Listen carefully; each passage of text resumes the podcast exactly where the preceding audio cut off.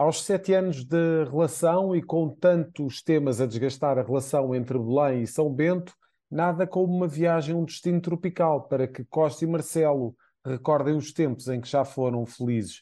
Por momentos desaparece a tensão política com a mesma rapidez com que se suspende o IVA em 44 bens alimentares. Estes e outros temas estarão em análise. É o episódio 96 de Maquiavel para Principiantes, um podcast do Jornal Económico, da autoria do especialista em comunicação, Rui Calafato. Olá, Rui, muito boa tarde.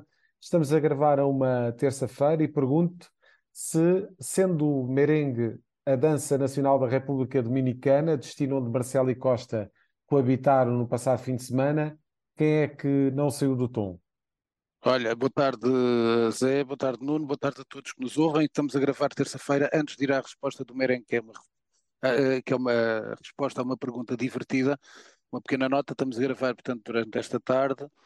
Houve este ataque agora ao Centro Ismaili de Lisboa e, portanto, queria dar, eh, dar as minhas, as minhas, os meus pêsames, eh, portanto, às pessoas que faleceram neste, neste, neste ataque e, e, sobretudo, uma palavra para a comunidade ismaelita de Lisboa, onde tenho pessoas amigas, nomeadamente um, um ouvinte aqui da, do, do podcast Maquiavel para Principiantes, que é da, do governo ismaelita em Lisboa, portanto, as minhas saudações para ele e o meu pesar, e de facto também não começar logo com, com suspeitas nem terrorismo, como se viu pelo que já se percebeu, tanto pelo que eu já ouvi do Ministro da Administração Interna, pelas informações já da PJ, de facto, isto foi uma, foi uma situação que aconteceu a um homem, provavelmente teve um mau momento e infelizmente custou a vida a duas pessoas. Uh, portanto, passando à frente e passando os, os pêsames, vamos à, àquilo que interessa.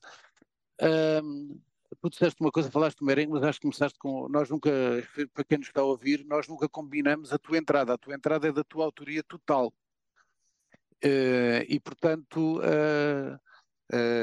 foi da tua livre escolha o que fizeste. Ora bem, e, e, tu por acaso hoje acertaste uma coisa que habitualmente não há nada melhor do que para uma relação em crise, geralmente o marido ou a mulher vão fazer uma nova lua de mel a um sítio qualquer fora de casa para as coisas voltarem ao normal. E parece que foi o que aconteceu. Aliás, a República Dominicana é, é aliás, um ponto, como toda a gente sabe, eh, de poucos monumentos, mas para estar ali um bocadinho à praia e quase no namoro e depois com umas dancinhas.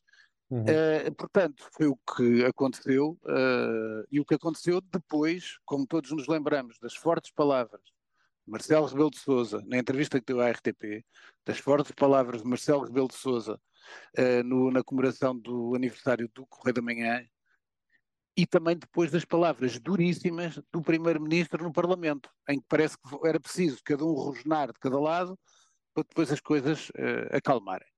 E, portanto, foi isso que aconteceu. Aliás, já se nota alguma, alguma tranquilidade no ambiente político.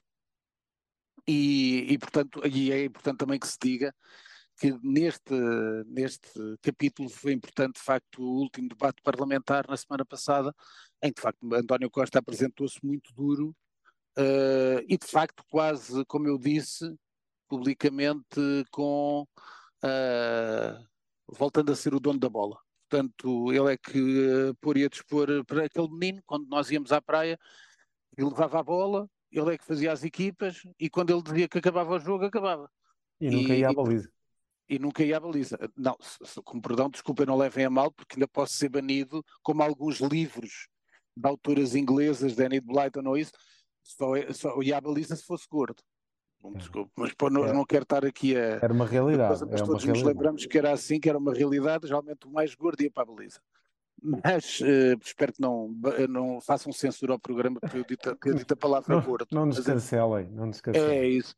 Mas, uh, e portanto era isto, era de facto este sinalizar este momento que depois passa, e isso advém dessa, desse momento no Parlamento, em que é a primeira vez que António Costa avisa sobre as questões de novos, eh, enuncia já novos apoios e diz que está a estudar a questão do IVA e, portanto, passado dois dias temos o IVA zero e temos mais apoios às famílias. Os apoios às famílias são de, são de saudar, porque os apoios às famílias, nós sabemos como é que estão os preços no supermercado e há muita gente que está carenciada. E, portanto, o Governo tem folga orçamental total para fazer esta ajuda e dar outras ajudas se for caso disso. Relativamente ao, ao, IVA zero, como tu te lembras, o primeiro a falar disso foi o CDS, depois foi o PAN. Uh, eu entendo que, em certos casos, se as coisas procedessem normalmente, e o IVA zero teria logo efeitos práticos e, portanto, nesses bens essenciais que dão origem ao cabaz de alimentar essencial, poderia baixar o preço às famílias, mas como temos que olhar também para as experiências que acontecem também ao mesmo tempo e falar livremente, dizendo que em Espanha o IVA zero para os bens essenciais valeu bola. Uh, e portanto, vamos ver como é que dá aqui. Eu acho que, sinceramente, aqui o que é importante, para lá de facto das ajudas às famílias, de que alguns uh, alimentos de facto baixem os seus preços, os bens essenciais, mas é importante também que haja outra coisa, que é uma fiscalização rigorosa, tanto da Autoridade da Concorrência como da ASAE, em cima dos supermercados por causa dos preços que tu escolhes na prateleira e depois chegas para pagar é mais euro e meio e também para evitar que exatamente haja essas uh, quase essa cartelização se a houver entre empresas de grande distribuição para que depois as margens de lucro sejam enormes. Portanto, eu acho que o IVA zero é para ver os seus efeitos, acho que era importante a fiscalização e acho que os apoios às famílias são positivos, não podendo esquecer que a classe média também já está a sentir muito o efeito disto, já o digo há muito tempo, já outros o dizem, não sou eu que o digo em primeira mão, e sobretudo porque, nomeadamente na questão da habitação, do crédito à habitação, isso não tem havido ainda grandes melhorias e, portanto, ainda se está a sentir cada vez mais no bolso dos portugueses. Portanto, acho que é positivo o pacote, mas não podemos também criar uh, uma geração de dependentes do Estado e era bom era que o Estado invertesse tendências e de facto fizesse a economia crescer, criasse mais oportunidades de emprego e pagasse melhor.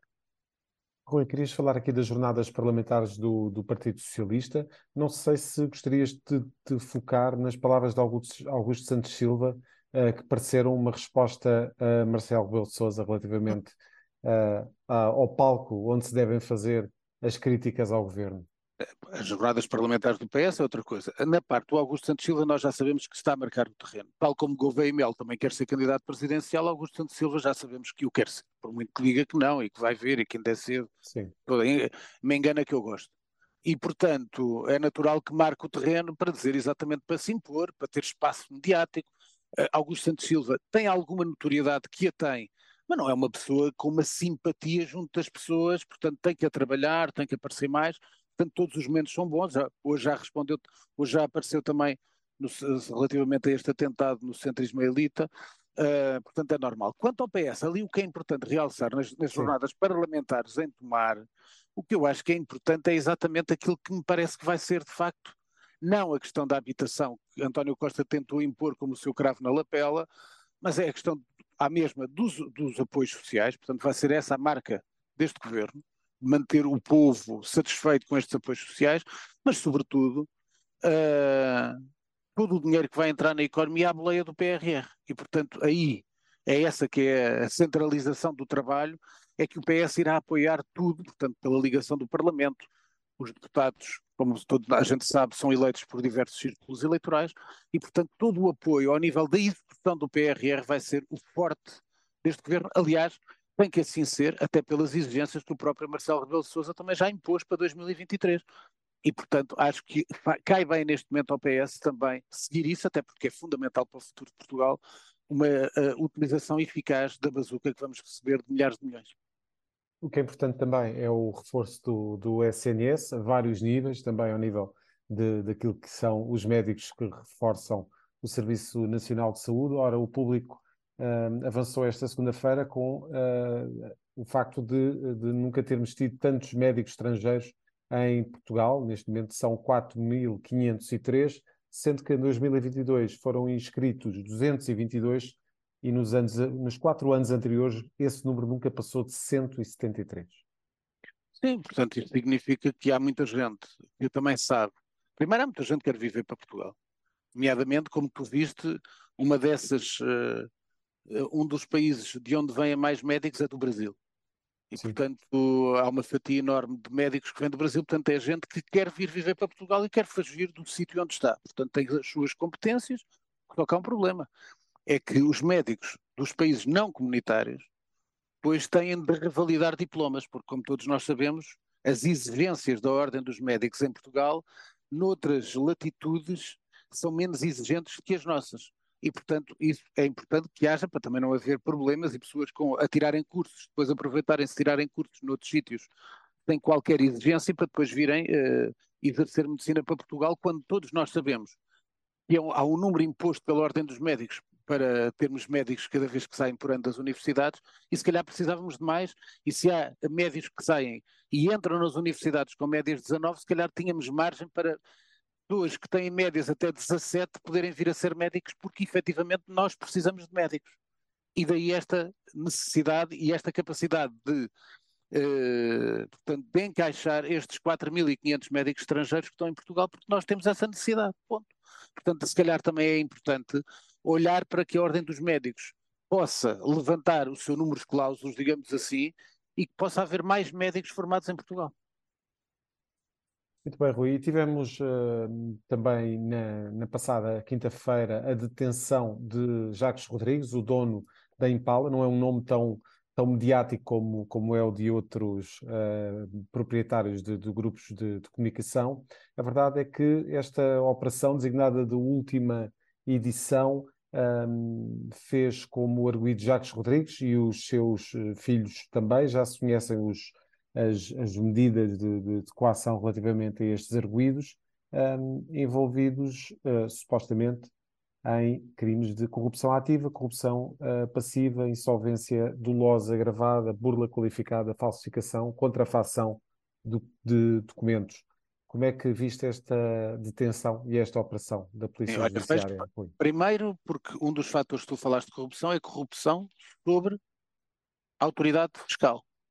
Portanto, há a suspeita que pagou a pessoas para não o perseguirem. Certo. Ora bem, este senhor fala-se em burlas e fraudes de 100 milhões de euros. Não é um milhão, 100 milhões de euros. Com um agravante, para lá do, para quem basta aquelas fotos, quem viu as fotos de, da mansão dele na Quinta da Marinha, o amarelo berrante, para lá da falta de gosto evidente, uh, não esquecer que o dono do grupo Impala, uh, e dizem muitos colegas, muitos, muitos colegas teus jornalistas, é Carlos, e muitos ex-colegas meus e amigos, quer dizer, agora pagou 500 mil euros de calção. Quantos Exatamente. funcionários, quantas famílias têm dinheiro em atraso do senhor Jacques Rodrigues? que andou a fazer fraudes de 100 milhões de euros. É que é muita gente, são muitos jornalistas, até podia dizer nomes. Uh, não vou dizer porque não, não me os pediram, portanto podem alguns até querer manter-se na sombra. Eu conheço alguns também. Eu também conheço alguns, todos a gente conhece, quem trabalha no jornalismo e na comunicação sabe dos jornalistas que passaram pelo grupo Impala e que não receberam. E depois fizeram acordos que continuam sem receber, há anos e anos e anos. Bom, portanto é uma vergonha. E não esqueça que este senhor teve 26% da SIC, e nunca me esqueço da desfaçatez, porque fui eu que fiz essa notícia em 1996, por aí, foi quando houve a grande litigação, digamos assim, entre Jacques Rodrigues e, Balsemão, queria ficar com ele, Balsemão disse que para acabar o assunto queria comprar a participação de Jacques Rodrigues, ao que o advogado Jacques Rodrigues, na altura Diogo Horta Osório, respondeu, uh, ou uh, o Jacques Rodrigues, na presença do advogado, respondeu que a proposta que Balsemão fizer pelas ações dele, ele, ele uh, contra-ataca, oferece mais um euro pela posição de Francisco Pinto Balsemão. Portanto, a desfaçatez era esta.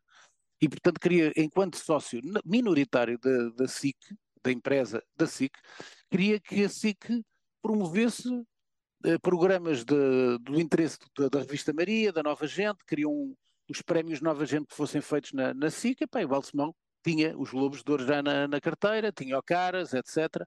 E, portanto, é um homem que eu acho que é daqueles, enquanto na semana passada morreu um grande empresário português, esta semana cai a, a máscara de uma triste figura do empresariado português, que é este Jacques Rodrigues, sinceramente.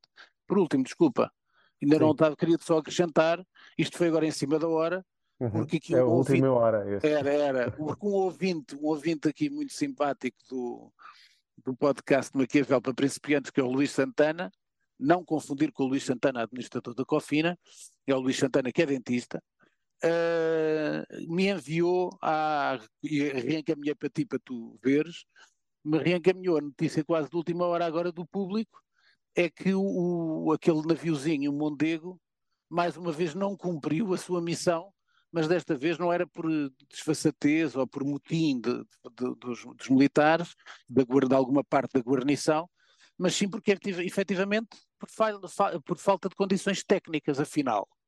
Se há duas semanas Uh, os, alguns uh, membros da guarnição disseram que não havia condições, se calhar não tinham total uh, falta de razão, porque ao fim e ao cabo, passado semana e meia ou duas semanas, o que foi, o, o, navio consegue não, não, cumprir outra vez a sua missão e é dito na notícia que te reencaminhei do público, que me foi enviada, que efetivamente não há queixa qualquer da parte das altas patentes, que não houve nenhum motim, pelo contrário, todos trabalharam o melhor possível, uma grande um grande voluntarismo e uma grande à vontade de cumprir uh, e um grande, uma grande vontade de cumprir a missão, mas não havia condições técnicas. Portanto, fica a dúvida agora. E agora?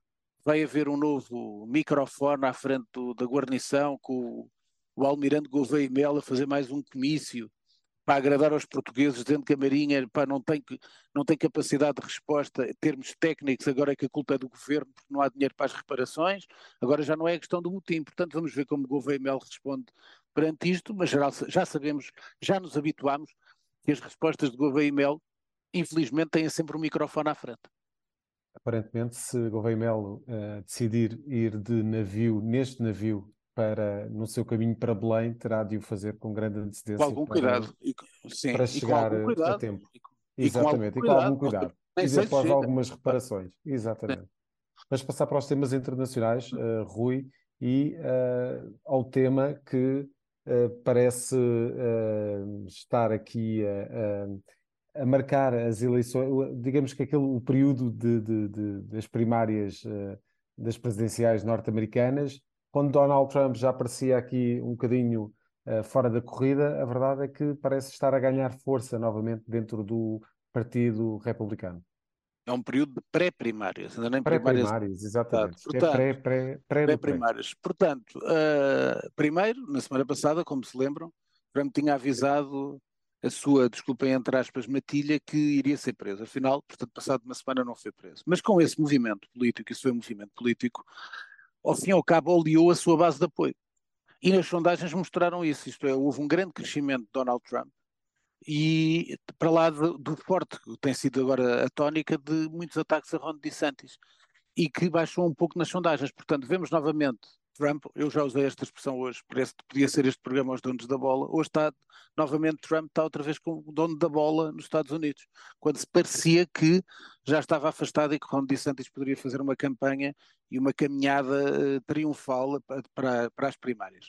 Portanto, é algo a seguir, porque uh, tendo Trump aquilo que é, nada está perdido e a qualquer momento, portanto, acho que Ron DeSantis tem que rever a sua estratégia porque está a ser complicado e um, da visita de Xi Jinping a Vladimir Putin ficou uma ah, imagem, sim, sim. certo, certo. Uma imagem que... que correu as redes sociais e Rui, estamos aqui para dizer é, decorrer não é redes sociais, redes sociais, e eu na semana passada até falei nela, não foi o tópico essencial, mas falei na, nessa imagem de Putin de joelhos a beijar a mão de Xi Jinping. Ora bem, Passado eu ter falado uh, aqui no podcast, depois dela, da, da, da, edição estar uh, disponível, outro meu amigo, que é ouvinte daqui, é grande especialista da, em termos de tecnologia, de redes sociais, etc., que me alertou de imediato: atenção, essa imagem era fruto de inteligência artificial.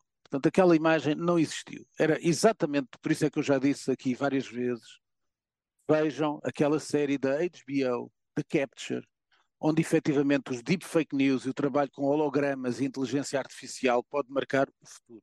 Portanto, essa imagem que viram foi feita por inteligência artificial. E o que é que acontece? Naturalmente, vê-se uma imagem até com um cenário, até com pessoas à volta, não sei se estamos pelo menos do lado esquerdo tinha uma pessoa, já não me lembro bem, uh, e, e o cenário é, uh, o cenário era verdadeiro, a, a fotografia era que era errada. Portanto, vejam os perigos da inteligência artificial e da manipulação que pode advir com a questão de uma inteligência artificial que não sabemos quem a domina, depois posteriormente. A greve geral uh, em França, esta terça-feira, está a movimentar centenas de milhares de pessoas nas ruas uh, de Paris e não só, noutras cidades francesas. De facto, temos aqui uma contestação cerrada uh, em França, com Macron a ter aqui enormes dificuldades. Sim, isto é um momento difícil para o presidente Macron, que, como é que eu hei de dizer isto? É, isto é, é que esta, esta é uma questão que de facto é complicada, porque por um lado, nós compreendemos o, o, os protestos das pessoas. Os protestos das pessoas é eu não quero perder a reforma que tenho, a reforma que é aos 61 anos. Ora, nós cá em Portugal são 66 anos, na maior parte da Europa, 64 ou 65. Em França tem um regime privilegia, privilegiadíssimo.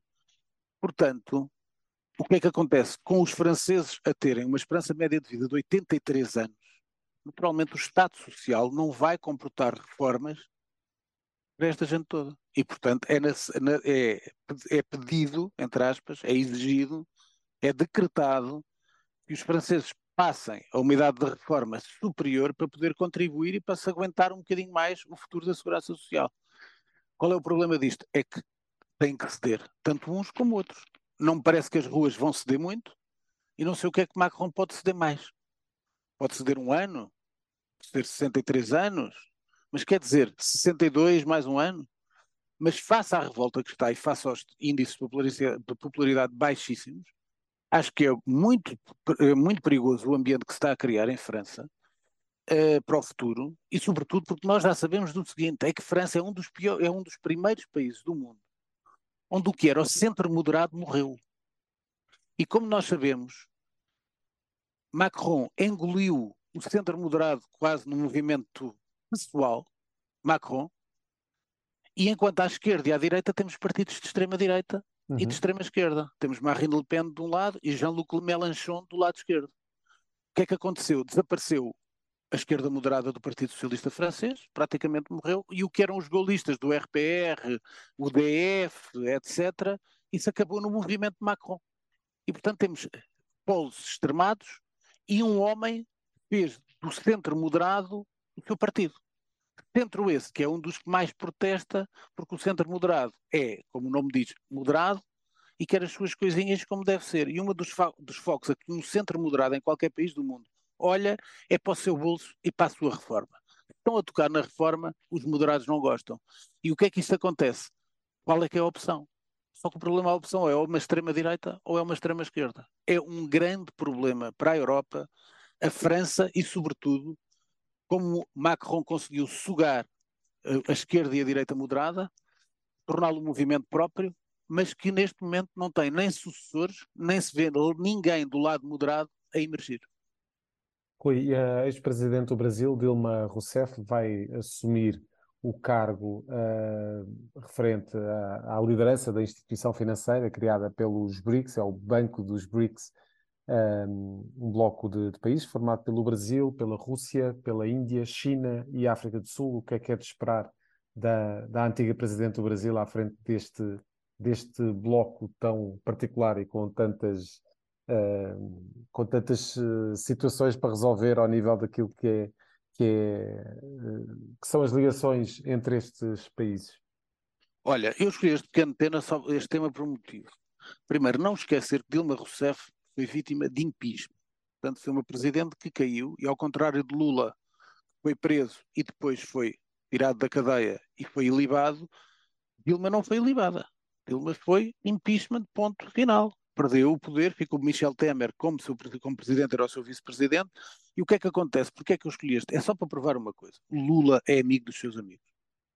E Lula sempre foi amigo de Dilma Rousseff, por muito que ela o perturbasse. Como nós sabemos, na primeira volta houve muitas críticas, eu falei nisso na altura.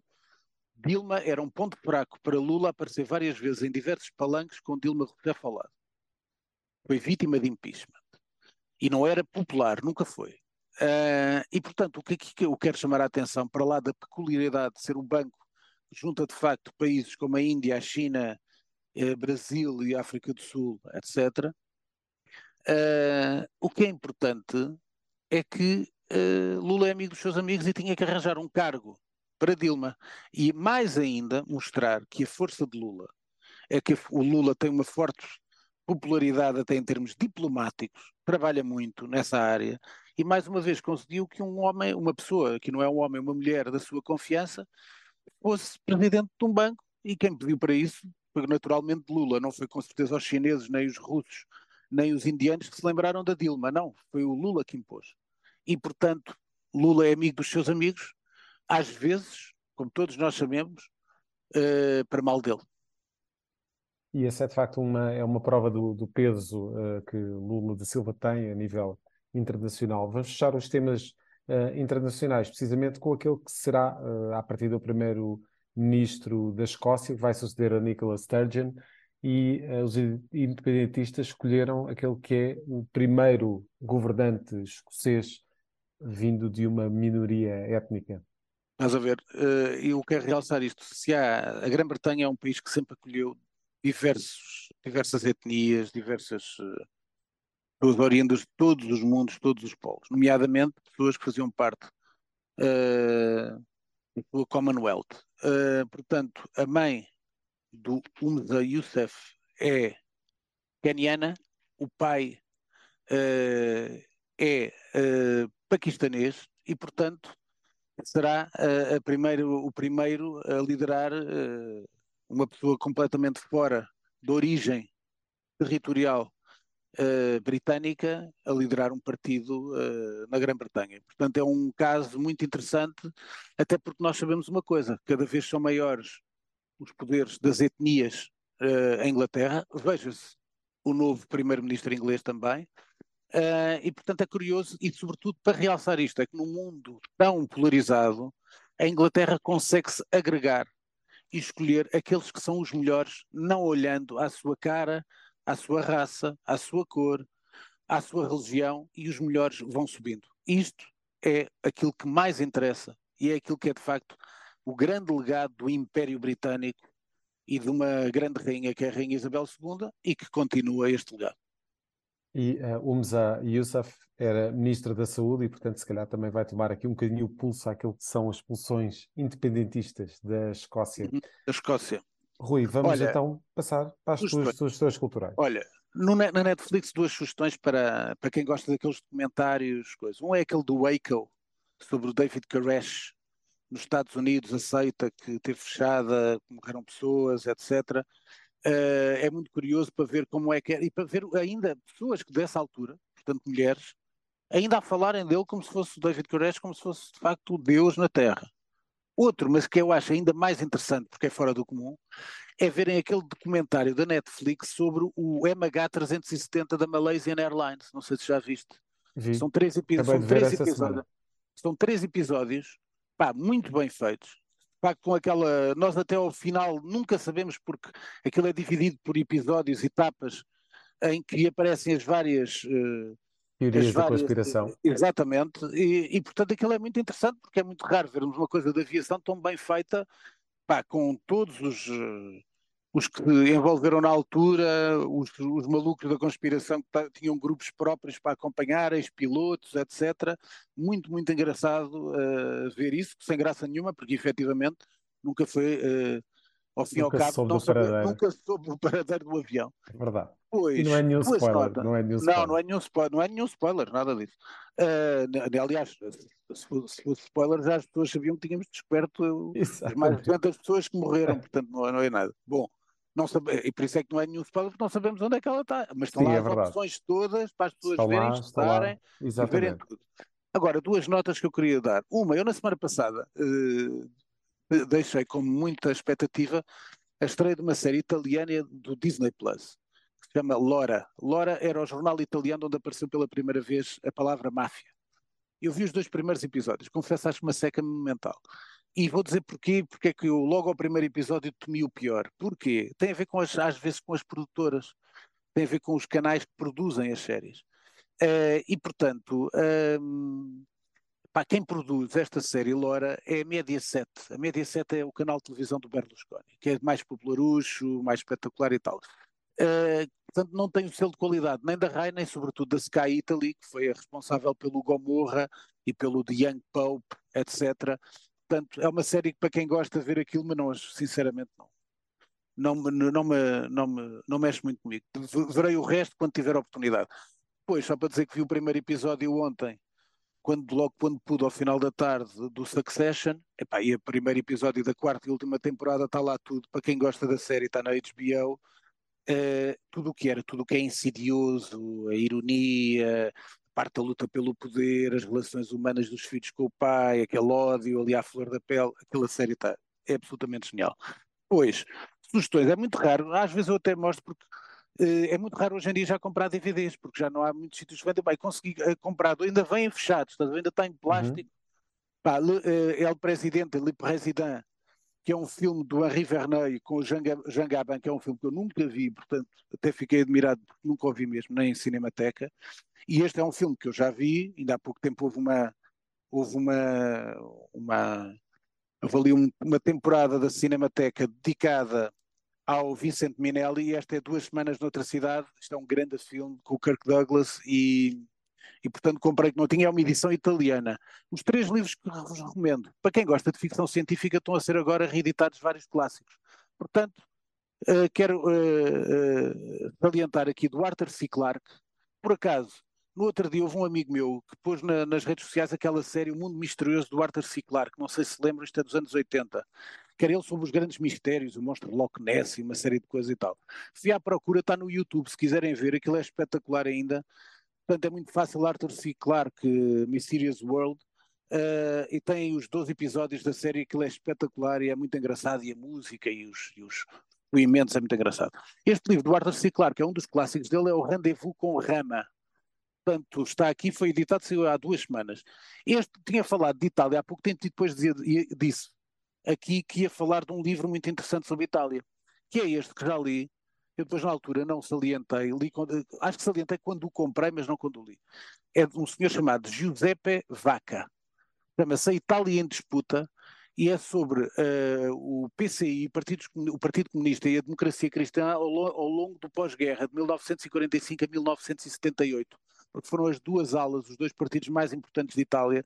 É um livro fantástico, não está editado em Portugal, só, só se forem à livraria da Travessa e pedirem, para encomendar, que foi aquilo que eu fiz uh, e consegui. Depois, para terminar, o livro que me está a deixar uh, em grande ebulição desde que o comprei, saiu na semana passada, está aqui, pá, já estou aqui na página 400, é um livro muito grande, chama-se A Idade do Vício, do, de, de, uma senhora que se chama Dipti Kapur e que vive em Portugal. É sobre um rapaz que vai lá do Uttar Pradesh e que vai ter a um dos, conhece um dos filhos um dos gangsters principais de Nova Delhi.